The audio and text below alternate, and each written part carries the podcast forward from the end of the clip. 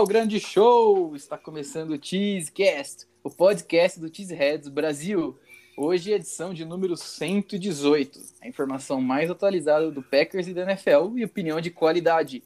Tudo isso em um só lugar. Esteja conosco. E para estar sempre por dentro de tudo, nos siga. Face, Instagram e Twitter, arroba cheeseheadsbr. Nosso canal do YouTube também, youtube barra cheeseheadsbr. E também site, o YouTube é Cheeseheads Brasil, desculpa, e também nosso site cheeseheads.com.br, que a gente coloca matéria todo dia, todo dia lá. São muito legal e principalmente na off-season a gente coloca matérias também que vão além do Packers, é, listas de posições, projeções e tudo mais. Então acesse lá cheeseheads.com.br. Não se esqueçam, agora os podcasts são grava gravados separadamente da live de terça-feira. Então o conteúdo é um conteúdo exclusivo só para o podcast geralmente bem mais informativo e opinativo. Então, não deixe de nos seguir nas principais plataformas de streaming de áudio, Spotify, Apple Podcasts e tudo mais. E hoje, hoje estou com ele. A nossa, a gente vai fazer uma dupla dinâmica aqui. Ele que, que para o Chapolin Colorado é a marreira biônica. Ele que para o Kiko é a bola quadrada. Ele que para o Batman é o, é o Alfred, eu não sei. Enfim, Vini Bittencourt. E aí, Vini, tudo bem? Fala, João, beleza? É, tá, tá no caminho aí, tá ficando bom, hein? Tá ficando bom. E Aqui hoje... eu uso referências da cultura pop. É, gostei, gostei. Gostei dessas, dessas tuas referências aí. Então, vamos lá debater, comentar mais, começar essa nossa, nossa série aí de, de assuntos aí. E hoje não teremos o Cabezudo aí conosco, né? Passando por uns problemas de saúde, mas tá se recuperando, tá bem. Então a gente vai tocar aí. Bora fazer um debate bem legal aí de novo. Sim. Pessoal, o Cabezudo tá no Injury Report, mas ele não vai ser posto no, no Injury Reserve. Fiquem tranquilos, é uma recuperação de uma, duas semanas, problema rápido, não vai ficar na geladeira. Hoje a gente vai começar nossa série de programas focados em falar em pos de posição em posição do nosso elenco. Que é como já começaram os treinos, OTA, semana que vem vai começar o minicamp obrigatório, julho vai continuar esse minicamp, em começo de agosto já começa o training camp, então a nossa ideia aqui é usar esses dois meses aí para falar de posição por posição. Cada programa contendo duas posições, a gente comenta os jogadores, o que acha do pouco deles, sobre os treinos e tudo mais. Então, hoje, iniciando isso, running backs e linha ofensiva. Então, bora bater essa trilha aqui, bora trocar essa trilha aqui, Vini, e começar a nossa, nossa discussão. Bora lá. Bora.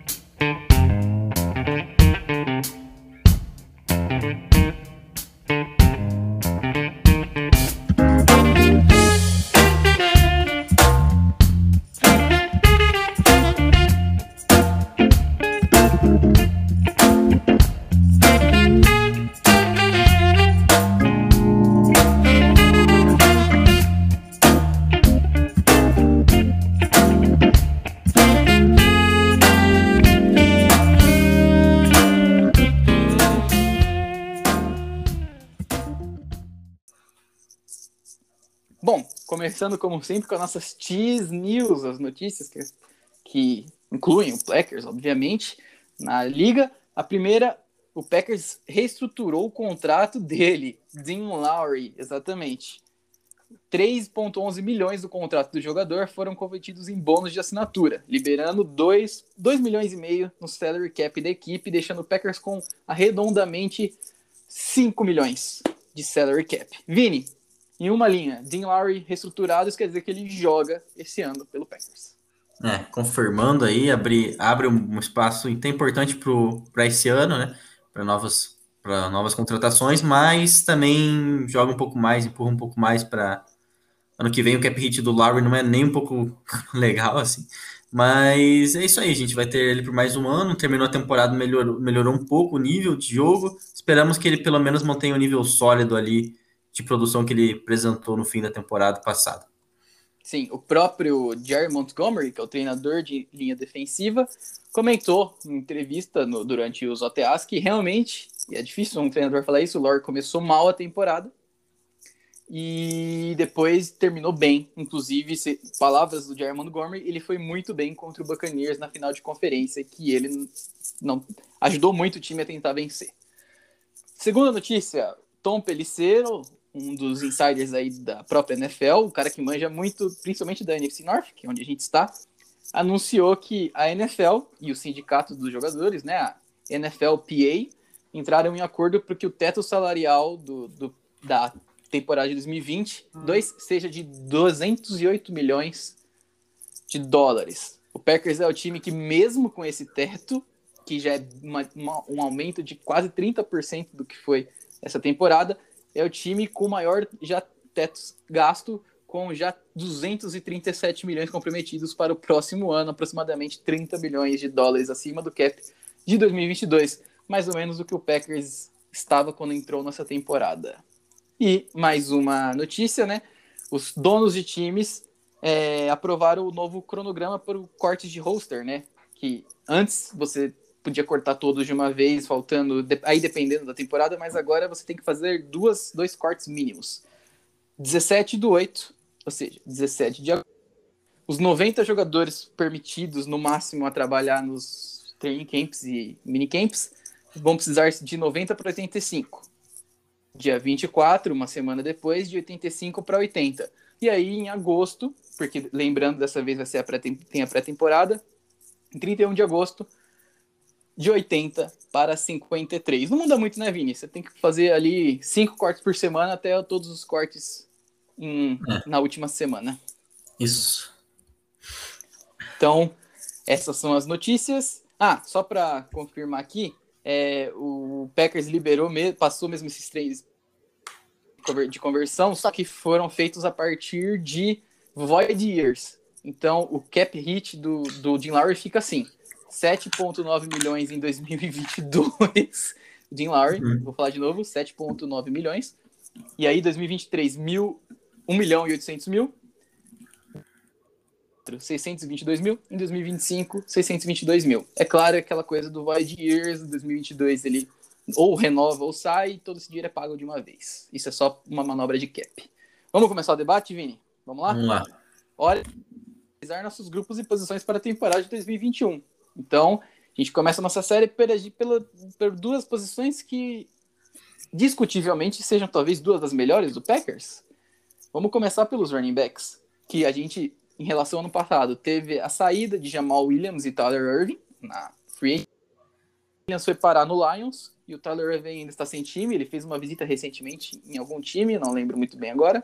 E draftamos o Kyle Hill na então, os jogadores que temos agora atuando nos OTAs e indo para os minicamps e training camps são Aaron Jones,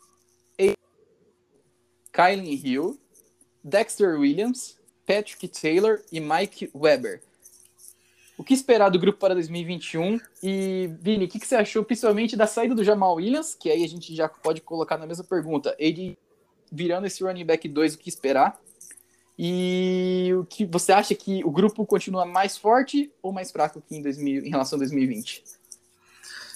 Cara, acho que se pegar grupo de posições do Packers, o running back, acho que a gente está muito bem servido, muito bem servido mesmo. Acho que o AJ Dillon esse ano pega é, bons snaps, né? No passado não teve tantos, nos que teve jogou bem. E acho que com a saída do Jamal Williams essa é a tendência. Acho que o Jamal Williams não vai fazer tanta falta assim, era um cara importante sim, quando estava em campo produzia bem, era um cara importante para complementar o jogo do Aaron Jones, mas o AD Dillon pode fazer isso muito bem também, pelo complementar o estilo do Aaron Jones, e o Kenan Hill foi uma escolha ali, até considerado por muito, a, muitos analistas de draft um steal, então gostei da reposição ali também para running back 3, então a gente está bem servido, o Aaron Jones é, permanecendo aí, a gente já, já já fala um pouco mais dele, mas nisso aí eu acho que é um grupo que o Packers está bem tranquilo, assim, bem servido, realmente entrando na temporada de 2021. Acho que o AJ Dillon é, ganhando mais snaps, ele é, até por onde ele foi selecionado, né? Segunda rodada, mas um investimento bem alto. Eu acho que a tendência é realmente que ele seja mais envolvido no plano de jogo, talvez as formações com os dois running backs em campo, o Aaron Jones usado mais como recebedor em algumas situações, o AJ Dillon como um corredor, e, e o Killan Hills pegando poucos snaps, mas eu acho que podendo fazer jogadas explosivas, podendo fazer big plays em algumas situações, acho que é um cara que pode contribuir legal assim nas oportunidades que tiver. E então é isso, cara. Eu acho que é um grupo bem versátil, bem completo. É, o Aaron Jones muito bom recebendo passes, então traz essa versatilidade para o grupo. O AJ é um corredor puro, mas que foi excelente depois do contato no passado. Então acho que isso que a gente dá para esperar dele, um cara que dificilmente você para no primeiro contato, dificilmente você vai parar naquelas situações de jardas difíceis. Na maioria das vezes ele vai conseguir conquistar o first down por ser muito forte, um cara realmente que dá para questionar investimento, é, investimento que foi feito, porque realmente segunda escolha é valor caro, mas que, é, que correspondeu quando foi acionado no passado. E no geral é isso, acho que nós estamos muito bem servidos, pegando ali uma primeira impressão né, para começar o debate. Acho que running back, assim como no ano passado, a gente continua, mesmo com a perda do Jamal Williams, né? A gente continua é, uma, com bons sinais ali para a temporada de 2021. É, é, a gente. Daqui a pouco eu vou falar do Aaron Jones. Continuando um pouco do AJ Dillon, é, é, um, é um upgrade em relação a Jamal Williams no geral, né? Acho que a gente pode pensar dessa maneira. Ele é um jogador que tem um teto muito maior que o Jamal Williams, por mais que o Jamal Williams tenha jogado bem em 2020. Eu tenho aqui rapidinho os números dele. Foram 11 partidas que ele jogou, porque ele entrou em campo pelo Packers em 2020, sendo 46 carregadas, 242 jardas, 5.3 jardas por carregada. É um excelente número para um cara que veio desconfiado que era aquele cara que só, só corre entre, entre os, os tecos e, e, e, na hora que ele pegar jogadores maiores na NFL pronto, já ele vai sofrer. E não foi isso que aconteceu. Ele quebrou alguns, teve um número razoável de tecos quebrados. Mas uma coisa que eu vi alguns analistas falando é que, assim, teoricamente, é como a gente já comentou, né? O AJ Dillon tem um teto maior, ele não recebe tão bem bolas como o Jamal Williams recebia. E o Jamal Williams ele foi um expoente bom no jogo aéreo em determinados jogos pelo Packers, né? Principalmente em jogos que precisou. Por exemplo, aquele jogo contra Tanta Falcons, que o Packers não tinha nem o Adams, nem o Lazar. E o Jamal Williams foi muito bem, né? O Jamal Williams ele teve recebendo teve 240 jardas recebidas no, e 11 first downs entre essas na última temporada. Você acha que e o Ed Dillon na própria entrevista dele falou no final de temporada falou não, eu sei pegar a bola, só não me usavam muito, eu não fazia muito isso em Boston. Só que eu sei receber a bola. O que, que você espera do Edilon nesse jogo de, recebendo passes assim? Ele foi mais usado assim como bloqueador propriamente, né? Mas acho que ele, ele é um cara que não é um cara que você vai poder usar ele assim muito versátil no jogo aéreo, porque ele é um cara meio, meio pesado assim para correr rota, é bem difícil. Mas eu acho é, que ele é um cara que, né? É, exato, mas acho que ele pode ser usado ali nos checkdowns assim para ganhar, realmente para surpreender a defesa, sair ali é, uma situação que às vezes parece que ele vai correr com a bola, mas ele sai ali para receber um passe e assim consegue ganhar algumas jardas assim. Acho que dessa forma ele pode ser bem utilizado. Mas acho que o próprio Aaron, o Aaron Jones, o próprio Keenan Hill, numa dessa, podem ser melhores nesse tipo de situação. O AJ Dillon realmente sendo esse cara mais bloqueador em situações de passe. Mas que pode melhorar comparado ao que ele era, assim, acho que sem dúvida, pode ser mais utilizado e, e, fazer mais do que é, do que ele fazia, atingir um, atingir um potencial dele recebendo passe, que eu acho que não é muito grande, mas que pode ser efetivo de certa maneira. E só para falar de um outro, outro ponto, que é legal debater também, eu acho que é importante dizer como foi importante né, o jogo terrestre do Packers ano passado para rodar para rodar situações de play action que o Packers foi o Aaron Rodgers foi sensacional é, em play action ano passado, muito do nosso ataque foi baseado nisso, o uso dos Tyrants também encaixou nisso bem, como o encaixe do play action, e, e, o Packers foi o oitavo time da liga é, em jardas terrestres em jardas terrestres por jogo. Então, um excelente número. O jogo terrestre do Packers, pela tanta produção que o jogo aéreo fazia, às vezes ficava um pouco de lado, mas todos os running backs que entraram em campo foram efetivos. O Aaron Jones, um dos melhores da liga. O AJ Dillon, muito bem quando esteve em campo, principalmente no fim da temporada, ali onde ele recebeu mais snaps. E o Jamal Williams, como você já disse, 5.3 de média por carregado, um excelente número.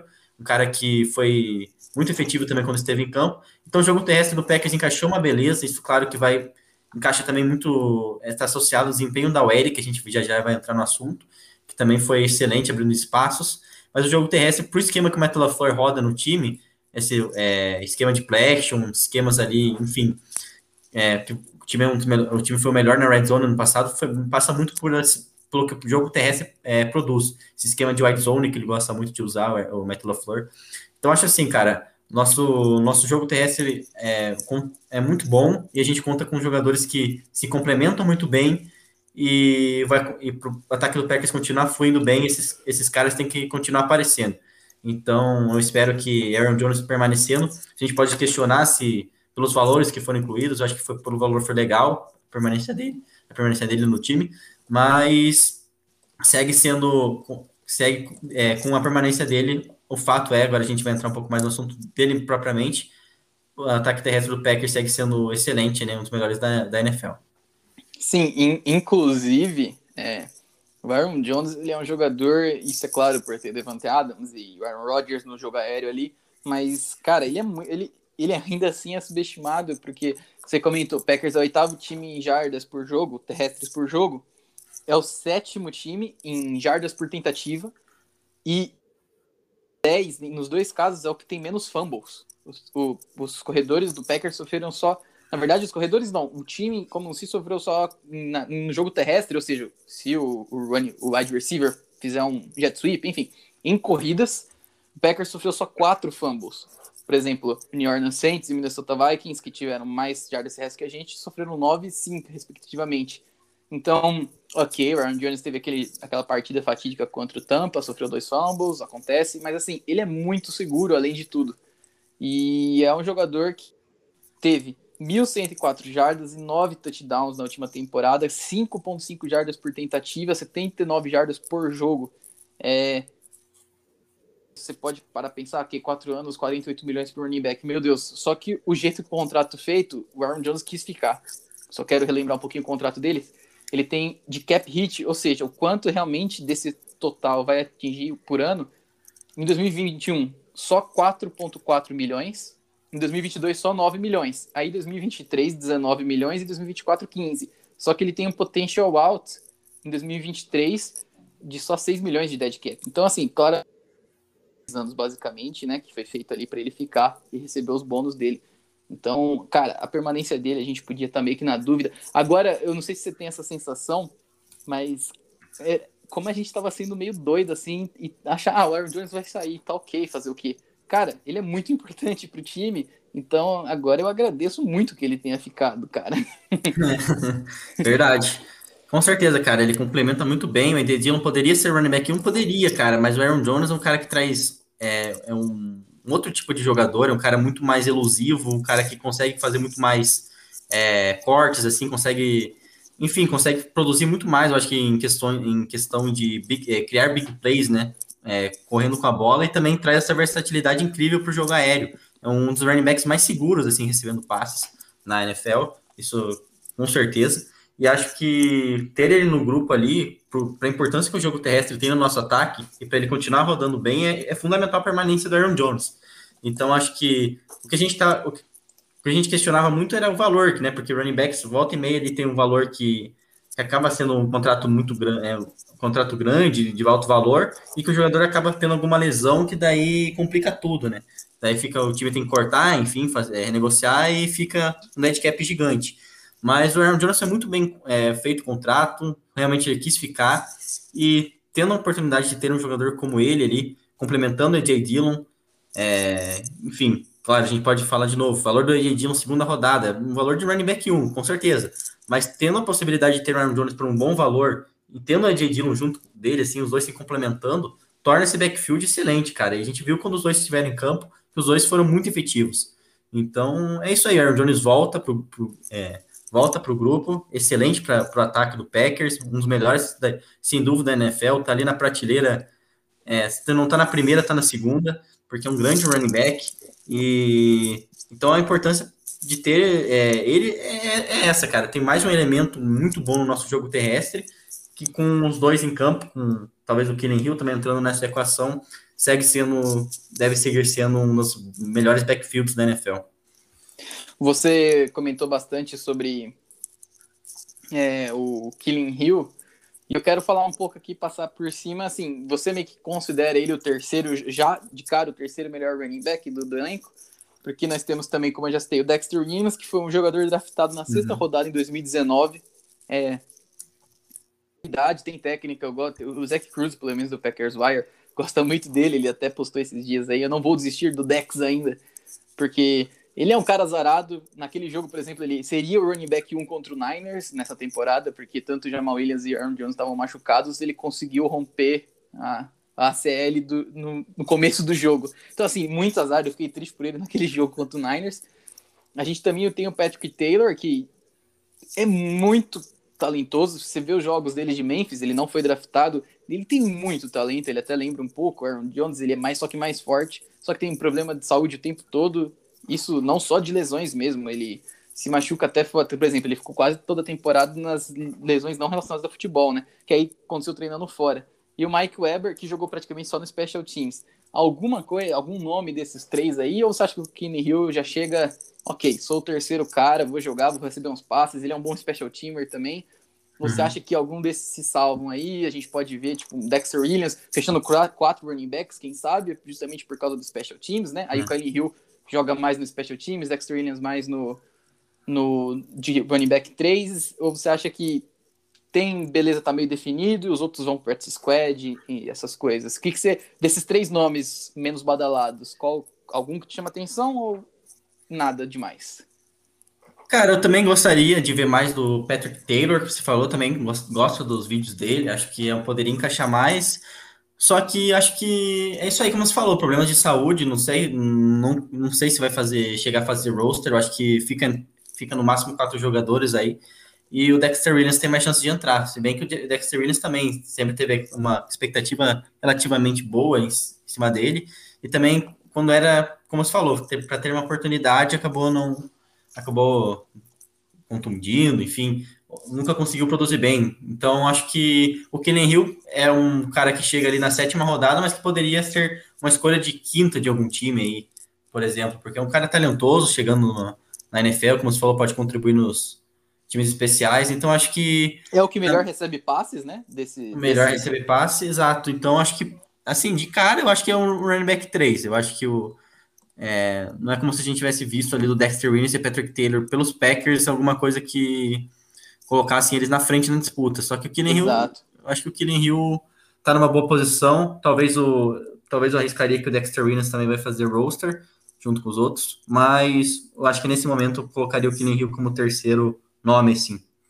Inclusive, o, essa coisa de receber, ser o melhor recebedor entre esses outros desse, esses quatro running backs de, de, que, que brigam pela posição, é, o Killing Hill em 2020 ele teve dois jogos de quase. Quer dizer, um jogo de 155 jardas recebidas contra a LSU, inclusive. Foram 10 passes na sua direção, 8 recepções, 155 jardas e um touchdown. E contra a Kentucky, ele teve 17 passes em sua direção, 15 recepções e 79 jardas. Então, uhum. você viu que é um aproveitamento ótimo de catch rate também, né? Foram 27 passes em sua direção e 20 três recebidos. Então ele tem bons seguras, né? Eu acho que ele pode se desenvolver bastante. Sim, concordo. Um fator, pode Exato. ser um bom fator no jogo aéreo e, e trazer um pouco mais de versatilidade para o grupo. Acho que Kiren Rio, por onde saiu aí, pode ser tenha ser uma surpresa aí no é, parecendo bem numas big plays, recebendo uns passes, enfim. Acho que pode ser um cara que, que em algumas situações do jogo pode ser bem utilizado o que eu mais de nesse nosso grupo é que assim, meu, Aaron Jones se machucou, não sei o que, claro, não tô zicando. Assim, os outros, a gente não tem, é, como você diz, Dexter Williams não mostrou nada tal, mas assim, a gente sabe que eles são talentosos, tem técnica, não são um running back que apareceu do nada, como muitos times têm seu roster, né? Tipo, uhum. você vê o def de algum time, é um running back muito aleatório, que você olha o tape e você fala, meu Deus, os caras sabem correr com a cabeça para baixo. Então, assim, é uma posição bem complementativa entre ela ali no Packers. Eu acho que a gente está muito bem servido. Vamos para o L então? Agora? Vamos lá, vamos lá. Vamos lá, então. Agora a gente está indo para a linha defensiva e atualmente a gente tem os seguintes jogadores. Bastante nome, hein, galera? E os nomes esquisitos, mas a gente consegue. David Bakhtiari, Billy Turner, Acton Jenkins, Joranian, Lucas Patrick. Esses são os que mais atuaram temporada passada. O não draftado John Deitzen, o não draftado Joey Cron Joy Kronk, nome difícil de falar, Jacob Capra, os draftados Cole Van Linen, o center, Josh Myers e o Royce Newman, os do ano passado, draftados ano passado, Simon Stepaniak e Jake Hanson, e o Yoshi Nijman, que é um não draftado de 2018, que tá no Packers desde então, e por algum uhum. motivo ele tá sempre no Packers, não sei porquê. mas. Então, esse é o nosso, nosso time. Vou falar rapidinho de novo, só o sobrenome: Bakhtiari, Billy Turner, Jenkins, Runian, Patrick Dites, Nijman, Kronk, Capra, Stepaniak, Zach Johnson, Jake Hanson, Myers Newman e Cole Van Lanen. Agora, perdas: a gente perdeu o Corn Linsley, eleito o melhor center da liga, né? O Pro First Team. Rick Agner, e o Lane Taylor, que é um, eu acho um bom jogador, mas é um azarado, coitado. Também vale lembrar que o David Bakhtiari provavelmente perde uns 3, 4 jogos, 5, 6, dependendo, porque ele rompeu a, o ACL, né?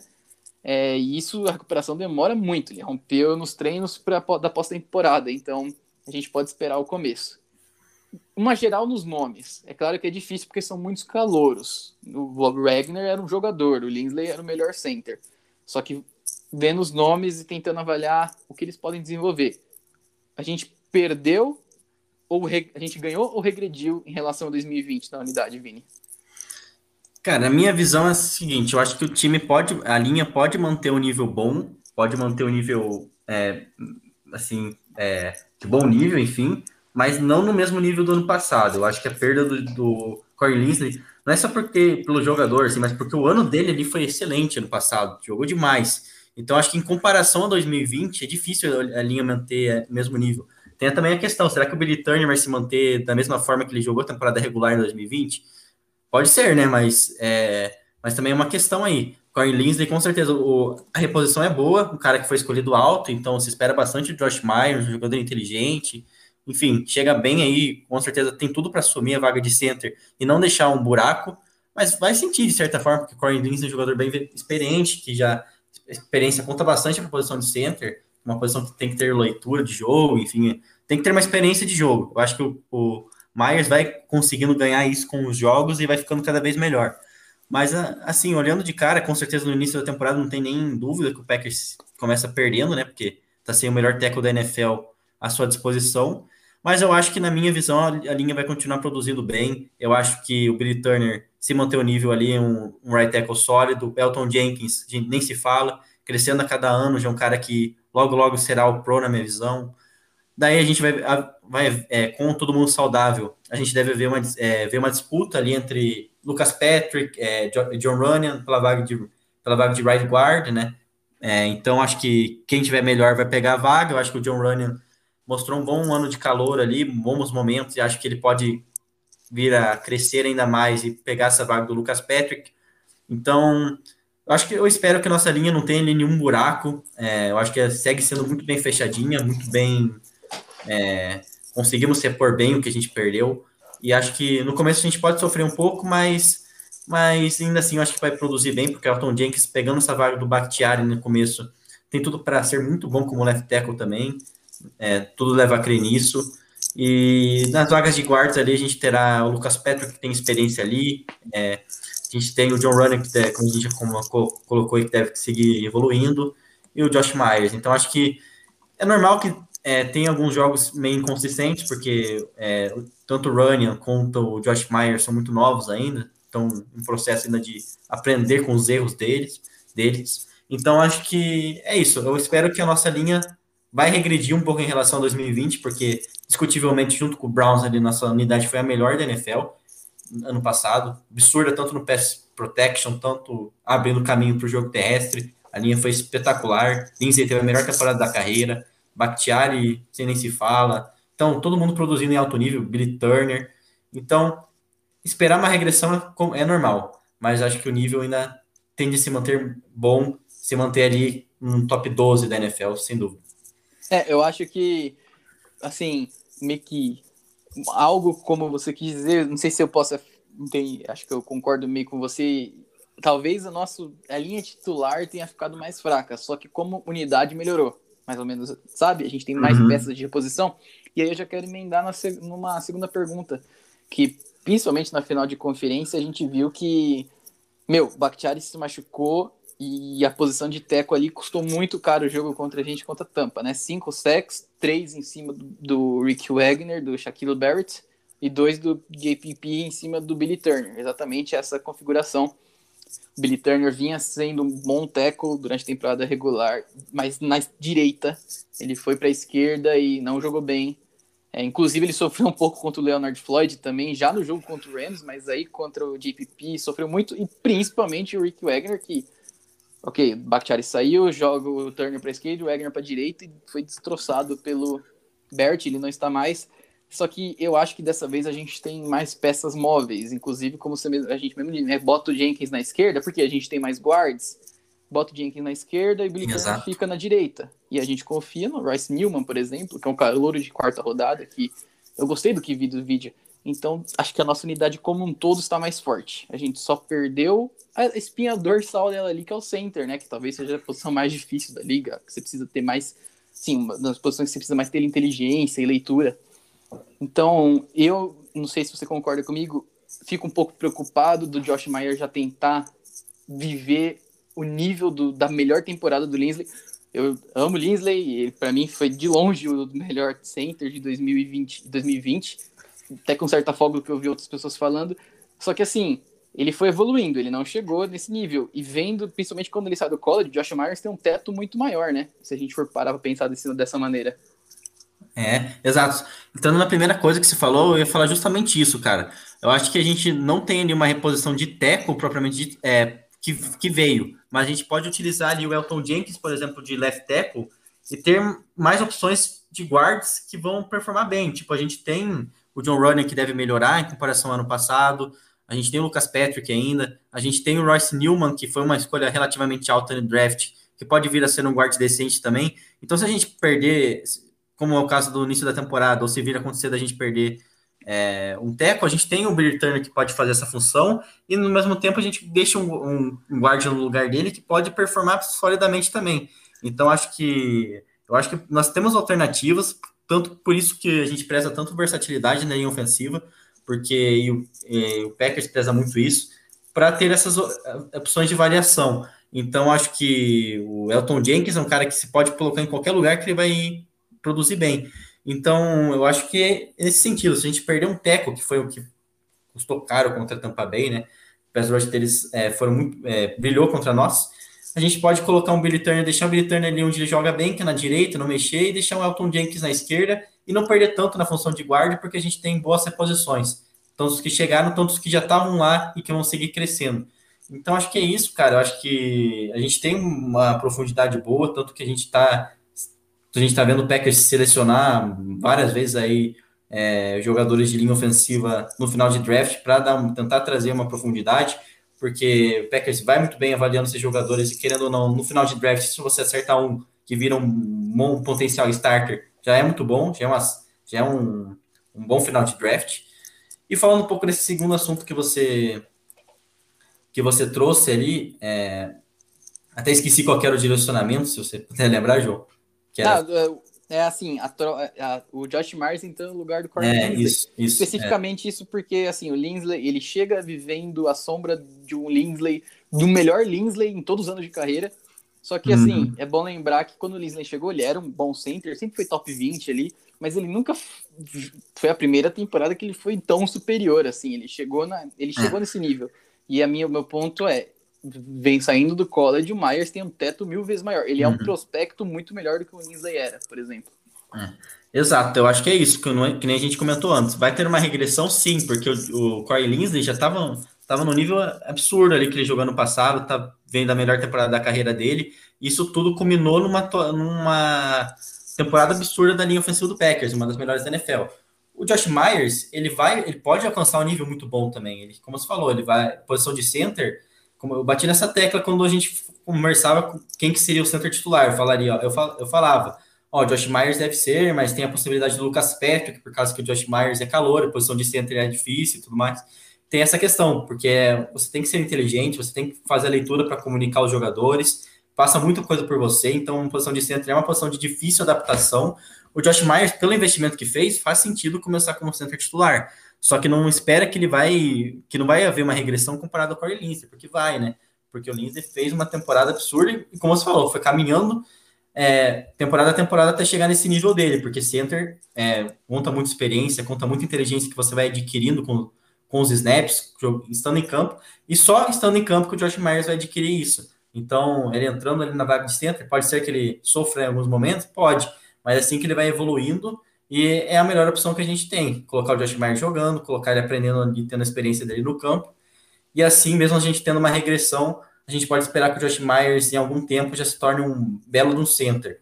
Então, é isso, cara. Não é uma adaptação fácil. O Packers vai sentir essa falta no, no começo de saída do Linsley, mas como, como na situação quando o Linsley chegou e como quando ele se tornou o center, teve que ter uma paciência de adaptação até onde ele, até ele se tornar onde ele, até ele chegar onde chegou, né, ao pro e tudo mais, tem que ter toda essa experiência, toda essa adaptação. Josh Myers vai passar por isso e não, não é um cara que chega cru, né, NFL, muito pelo contrário foi escolhido pela segunda rodada não só pelo teto dele, mas pelo que ele já pode apresentar chegando, pela reposição que ele já pode ter é, no Packers. Então, já chega com uma certa inteligência de jogo, que pode ser adaptado para o NFL, e com outros aspectos que ele vai adquirindo com o tempo até se tornar um, um grande jogador.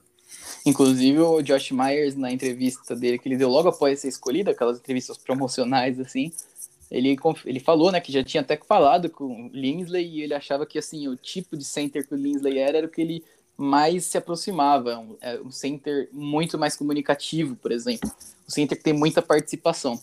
Então, a gente pode ser que o próprio sistema da linha ofensiva, brilhantemente treinada do Packers, do Stevanovic, mantenha a característica que é excelente, né? Quanto menos, entre aspas, mudar do que deu certo, melhor. É.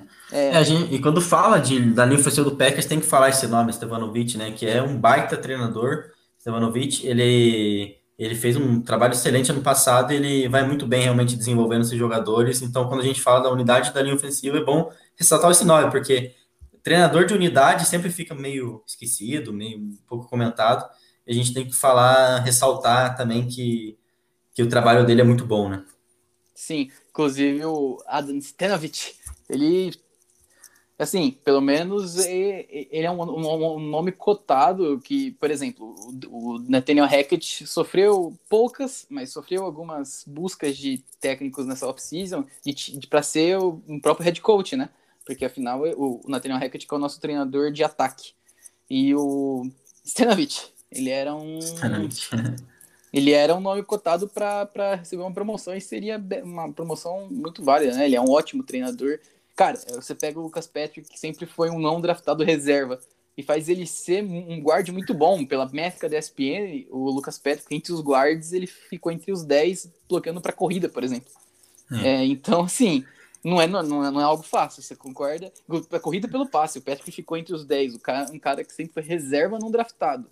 Isso tem dedo do treinador dessa unidade, né?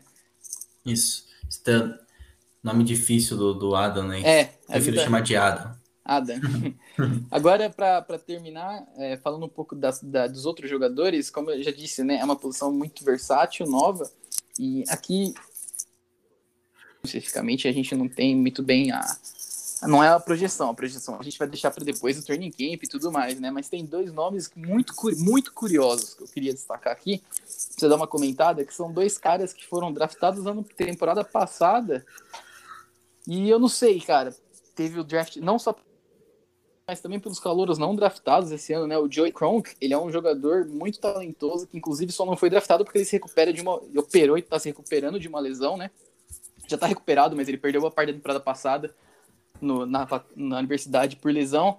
Então, assim, ele poderia, pelo que eu li, assim, ele poderia ter sido selecionado quinta, sexta, quem sabe uma quarta rodada, mas por causa dessa lesão ele caiu bastante. E o John Dyson também se lesionou, ele é de Wisconsin, eu gosto dele. Ele é um cara, ele é um cara muito forte, assim. Então, dois jogadores que, entre aspas, Simon Stepaniak e o Jake Hanson. Especialmente, especialmente o Jake Hanson. Ele é um center falando de quem é, era, foi titular em Oregon durante quatro anos. Sim, quatro anos de faculdade sendo sem. Foi draftado pelo Packers e não foi ativo, ativado para nenhum R. É, o tempo, a temporada toda treinou muito mal, né? O próprio Andy Herman, quando falou com a gente que ele estava lá presente no training camp da temporada passada, falou que ele estava muito mal fisicamente, claramente não sim, se cuidou para o treino. Sai esse cara que é um center, o Packers escolhe um center de segunda rodada. Enfim, eu acho que é meio, estranha a situação dele e o Stepaniak também, né? Que é um guard que se lesionou demais, foi duas vezes pro IR temporada passada. Então, assim, o hum. que, que você acha? Porque a gente ficou com uma expectativa temporada passada sobre esses dois. E junto com eles, né? Sexta, sexta rodada. Hum.